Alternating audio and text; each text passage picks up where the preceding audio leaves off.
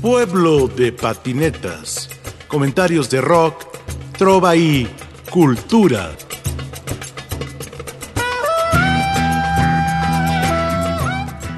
Buenas tardes, noches. Estamos aquí en Radio Educación, en el 1060 de amplitud modulada, en el www.radioeducación.edu.mx y en el 96.5 de FM, por supuesto, con esta banda maravillosa, Los del Callejón.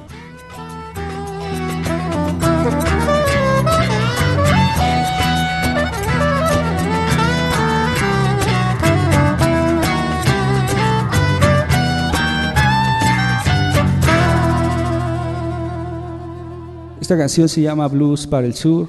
Regularmente estamos con la mirada hacia el norte, pensamos que allá está todo, pero es importante mirar al sur. En el sur también hay vida, en el sur hay blues y esto es para allá.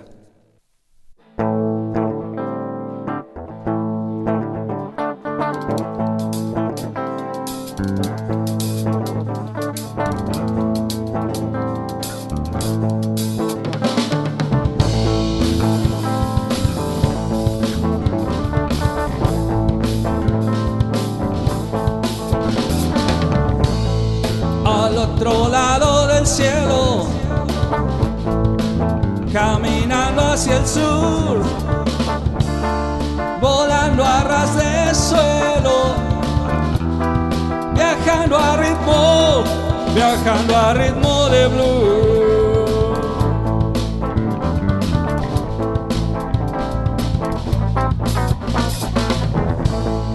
Atrás quedó el camino del odio y el amor, jugando al asesino, dejando cartas rotas en el buzón.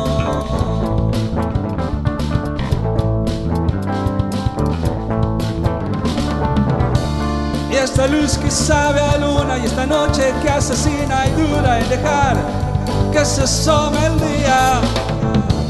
Y el viento va cortando y ese frío se nos va enredando un cadáver gritando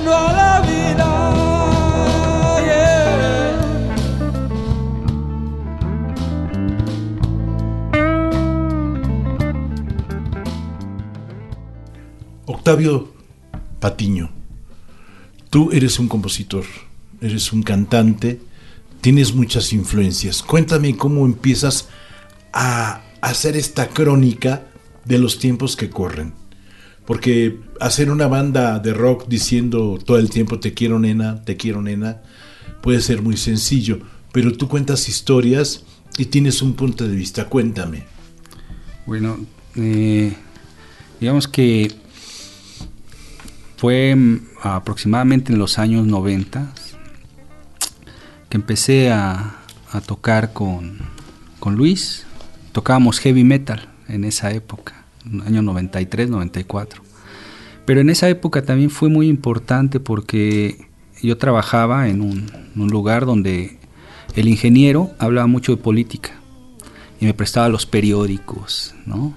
compraba la jornada, proceso, escuchaba algunos eh, locutores en radio que hablaban sobre problemas políticos.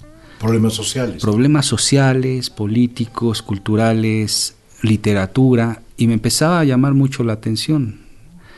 Mi padre, pues él, es músico, tocaba en tríos, de ahí me vino la, el gusto por la música, lo romántico en ese primer momento. Pero ya después esta atmósfera me fue jalando a escuchar rock, y me fue jalando también a, preguntarme y a cuestionar todos los asuntos que vivía en esa época. Estaba el zapatismo, ¿no? estaba reciente lo del Frente Democrático, el, sí, del 88, que yo escuchaba, el fraude del 88, y así sucesivamente. Entonces estas cosas, pues yo las traía ahí, o latentes. Y algo que desencadenó, digamos, el que hiciéramos este proyecto y cantáramos estas cosas fue, me parece que la elección del 2012, porque es lo que llevamos como los del callejón, ¿no? Aproximadamente. Años. Sí, aproximadamente como seis años. Tocando juntos llevamos muchísimo más, ya 25 años con, con Pero entonces, yo creo que la misma condición social que vivimos se ha ido recrudeciendo, eh, se ha ido agudizando y, me parece que es inevitable que uno no sea este, tocado por estos sucesos. Por más que uno quiera cerrar los ojos, ahí están las, las cosas, ahí está la violencia, ahí están los crímenes, la corrupción, la, desintegración, etcétera, etcétera. Entonces, eh, es un modo de, que con el rock podamos también expresar algo de lo que sentimos y vivimos cotidianamente.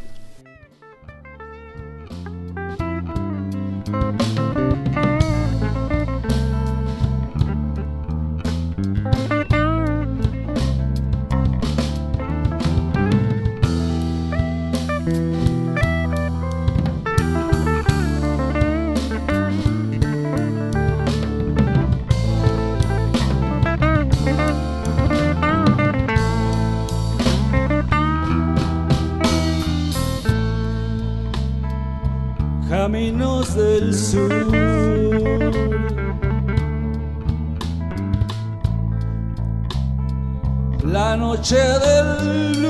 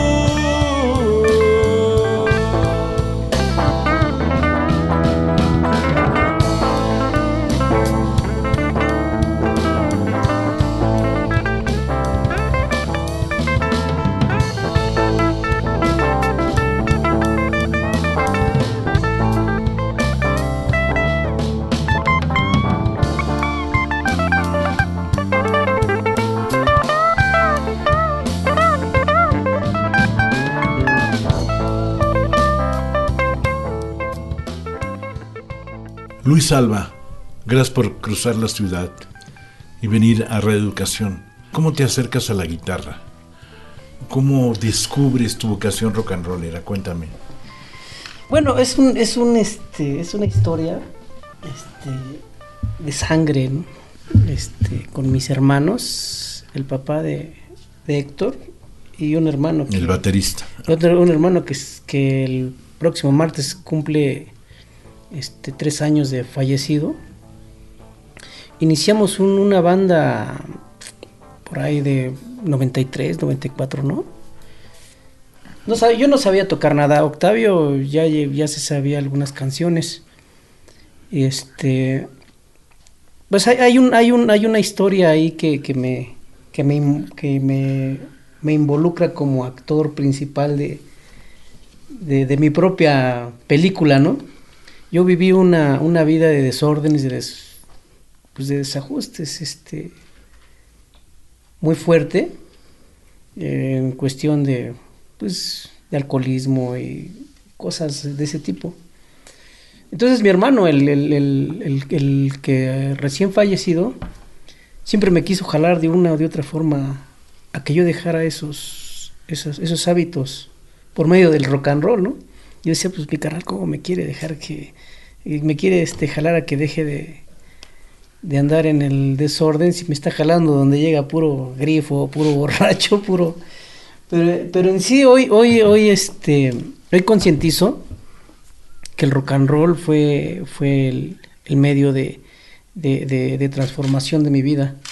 ¿Cómo se llama tu hermano? ¿Cómo se llama en vida? Eh, Mario, Mario, el Magín, el Magín lo conocíamos todos como el Mayen, el, el Fantomas. Este, esta, este cuate, este, pues nos andaba jalando por todos lados, era, era muy, este, muy entusiasta, nos quería hacer artistas a como diera lugar. y era cuando en aquellos entonces era cuando, cuando todavía soñábamos con, con ser artistas, soñábamos con medirnos con Luzbel, medirnos con, con los grupos metaleros de ese tiempo. Entonces éramos, éramos muy dedicados porque este, ahí éramos tres hermanos Alba y dos hermanos Patiño. Entonces empezamos a caminar juntos por ahí en el, por medio del rock and roll. Y, y, mi, y mi, incursión en, en, la música y en el rock and roll se lo debo pues básicamente a mi hermano. Y, y después pues, que me enamoré de, de, de esta, de, este medio, ¿no? De, lo que envuelve el, el rock and roll. Y esa fue básicamente la, la, forma en que yo tuve mi primer acercamiento con, con, la lira. La siguiente canción se llama La violencia de los días y pues esta pieza nos toca profundamente porque es lo cotidiano, es estar viviendo siempre, enfrentándonos a la muerte, cada vez más que, que en otras ocasiones. Nuestros tiempos parecen muy oscuros, políticamente, culturalmente, éticamente. Parece que estamos entrando a momentos que, requieren una transformación muy profunda y que nos toca también a nosotros desde lo que hacemos, desde la música. El rock, el rock como tal me parece que tiene que también cumplir una función que es denunciar y evidenciar lo que vivimos, porque nos toca y nos hace sentir. Esto es la violencia de los días.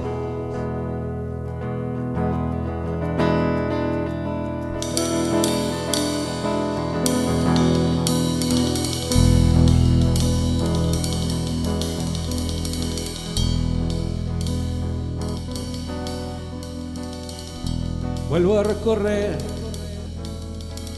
los extraños territorios en la violencia de los días que me trajo hasta aquí. Vuelvo a resistir las heridas de la historia, el exilio en la memoria vivir en medio del morir. No sé bien si tú te perdiste en la misma estación. Esos días en que un lento silencio del tiempo ardió a nuestro alrededor. No sé bien si yo me perdí en una vieja canción donde el tren esperaba antes de la muerte de tu corazón. Vuelvo a resentir esos viejos episodios de los amores que un día me dejaron partir. Vuelvo a despertar con la violencia de los días para iniciar la travesía de sentir para no morir. Todos saben que estas calles no dejan de arder. Las esquinas nos miran rodar trotamundos buscando un nuevo sol que los caminos se juegan mejor, escuchando a las horas cantar con el ritmo de tu corazón.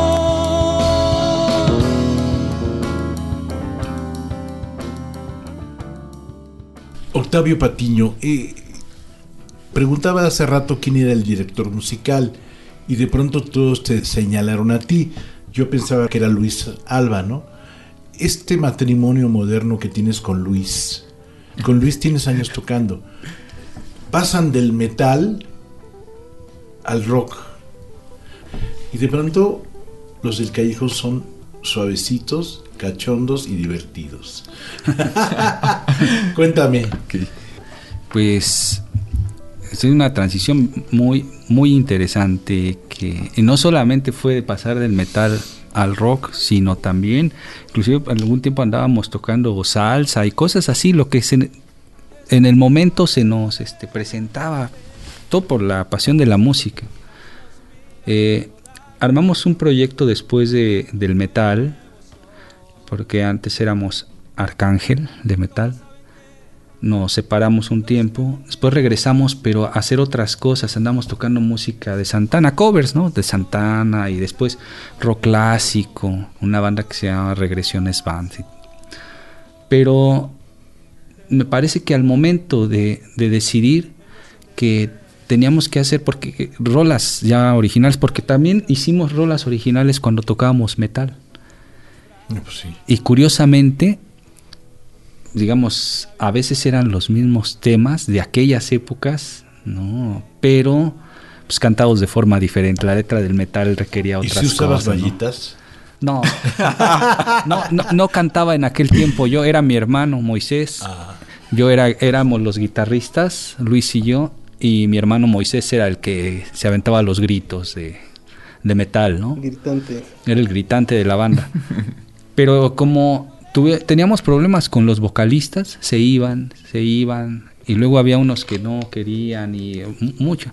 Pues no hubo de otra, de que mejor un mal cantante que estar batallando con uno, este, que de repente pues, era muy difícil el trato, ¿no?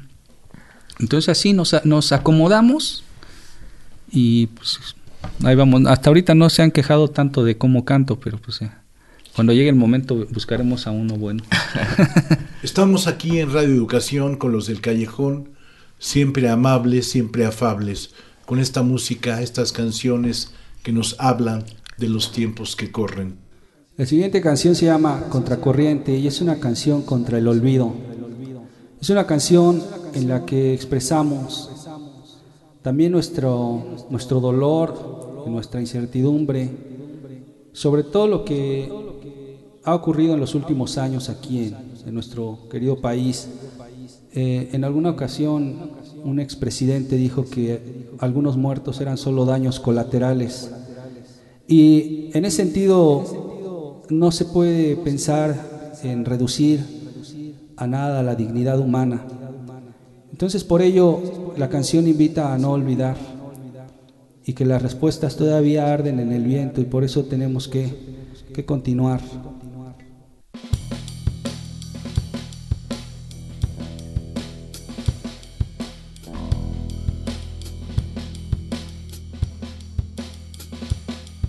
Música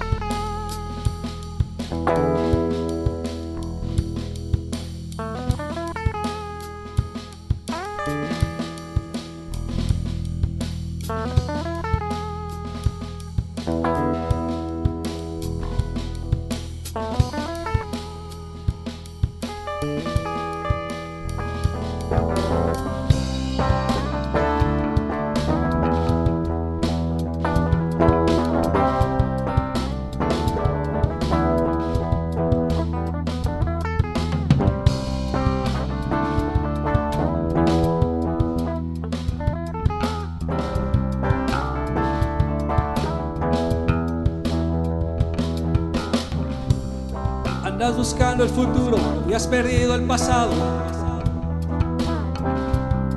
¿A quién le has empeñado tu porvenir?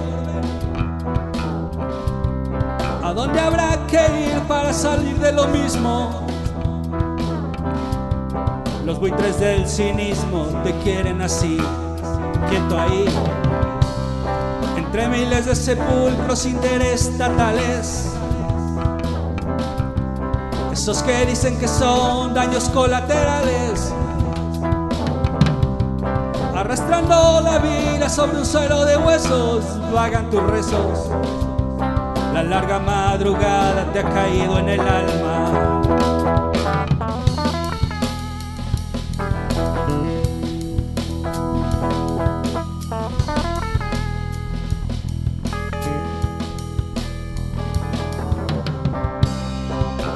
Importa el premio del mejor demócrata?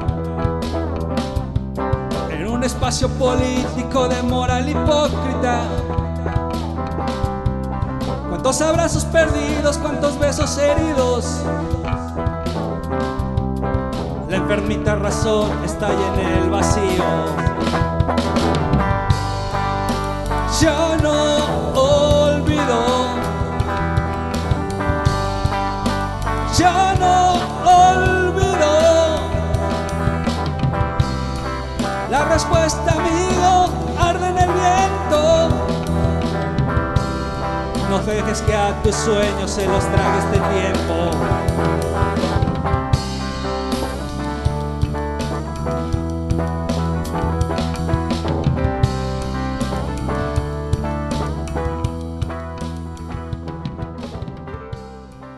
¿Cuál ha sido su relación con las grabaciones? No ha habido la oportunidad, ¿qué sucede? No, antes por la miseria, ¿no? De económica. Todavía la vivimos, pero antes era peor, era terrible. Eh, recordamos que íbamos a tocar y él le pedía una camioneta a su a, su mamá. Siempre se quedaba, se quedaba sin gasolina y la andábamos empujando a casa a medianoche. Se pasaba seguido. O sea, no teníamos recursos, ni, ni equipo, guitarras, nada. Entonces, menos pensar en un estudio. Menos pensar en un estudio. Era muy eh, difícil. Eh, nos animábamos y de repente como que nos seducía a la escena cuando en el metal y ya nos damos cuenta que nos habían transeado, ¿no? En algún evento así que, el organizador se quedó con lo que iba a ser la grabación, etcétera. Ganamos un concurso según y al final se fue con la lana. y ya después, pues nuestras grabaciones eran en, cintas, en cassettes. Por ahí todavía conservo una del 94 cuando estamos ensayando, así con un, ensayábamos a todo volumen metal. Seguimos buscando a ver si grabábamos, grabamos, pero por lo mismo que pensamos que era muy difícil, lo, el proyecto original se fue quedando, quedando. Dijimos, ¿para qué? la escena está difícil.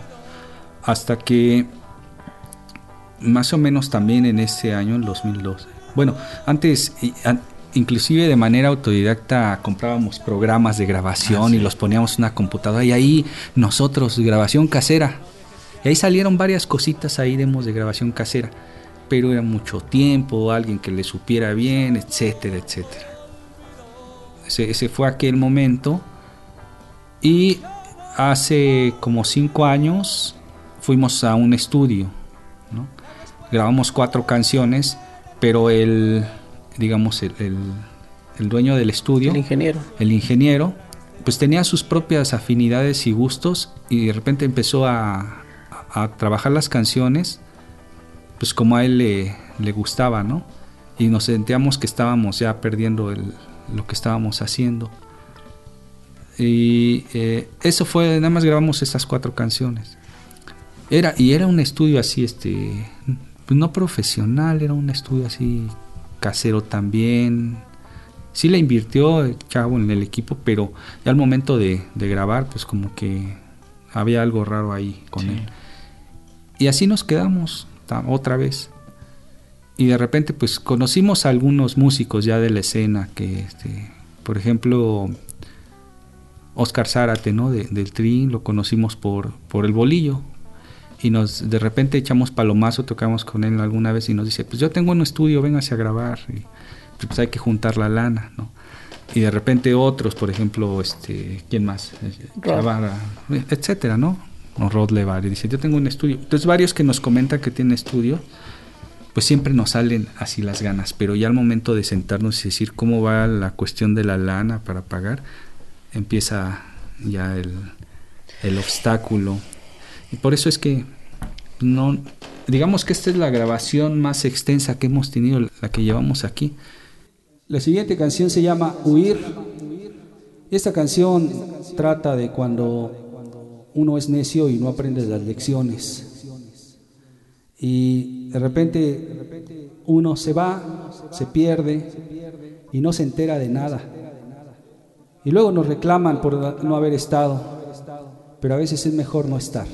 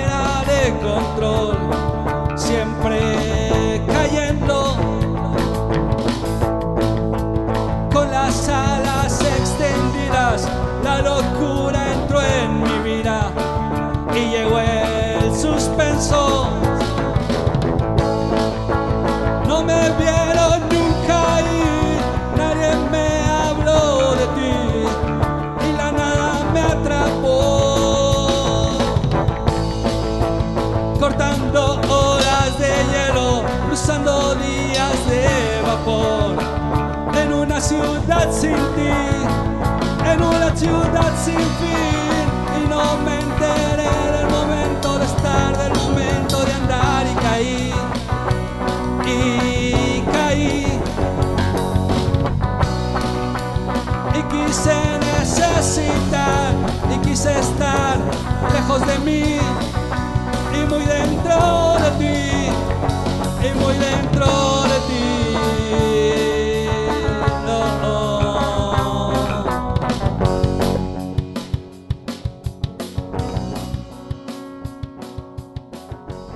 Yo quisiera agradecer a los del Callejón que hayan cruzado la ciudad para venir a Radio Educación. Muy agradecido de que estén aquí. Ya regresarán a hacer otra sesión para tener un disco. Yo creo que es bien importante que la banda tenga un disco y que tenga un disco que a ustedes les guste. Claro, es en directo, pero ya inventaremos otras formas. ¿no? Quisiera agradecer a Luis Alba, Octavio de la Rosa, Héctor Alba y Octavio Patiño y pues felicidades por la banda. Por su madre no dejen de tocar. Chicos, muchas gracias. Los del Callejón aquí en Radio Educación, un abrazo fuerte. Álvaro Mejía en los controles técnicos, un besote.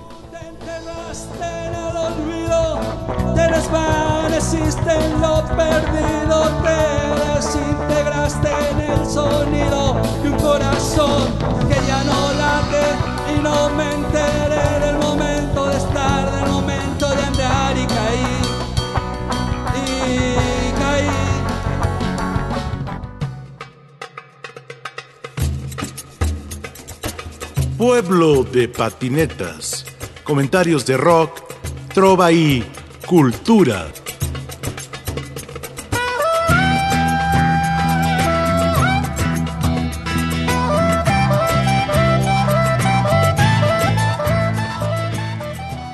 En la producción, Ricardo Montejano, Analía Herrera Gobea, Sayuri Sánchez, Lupita Morales, Juan José Escobar Arroyo.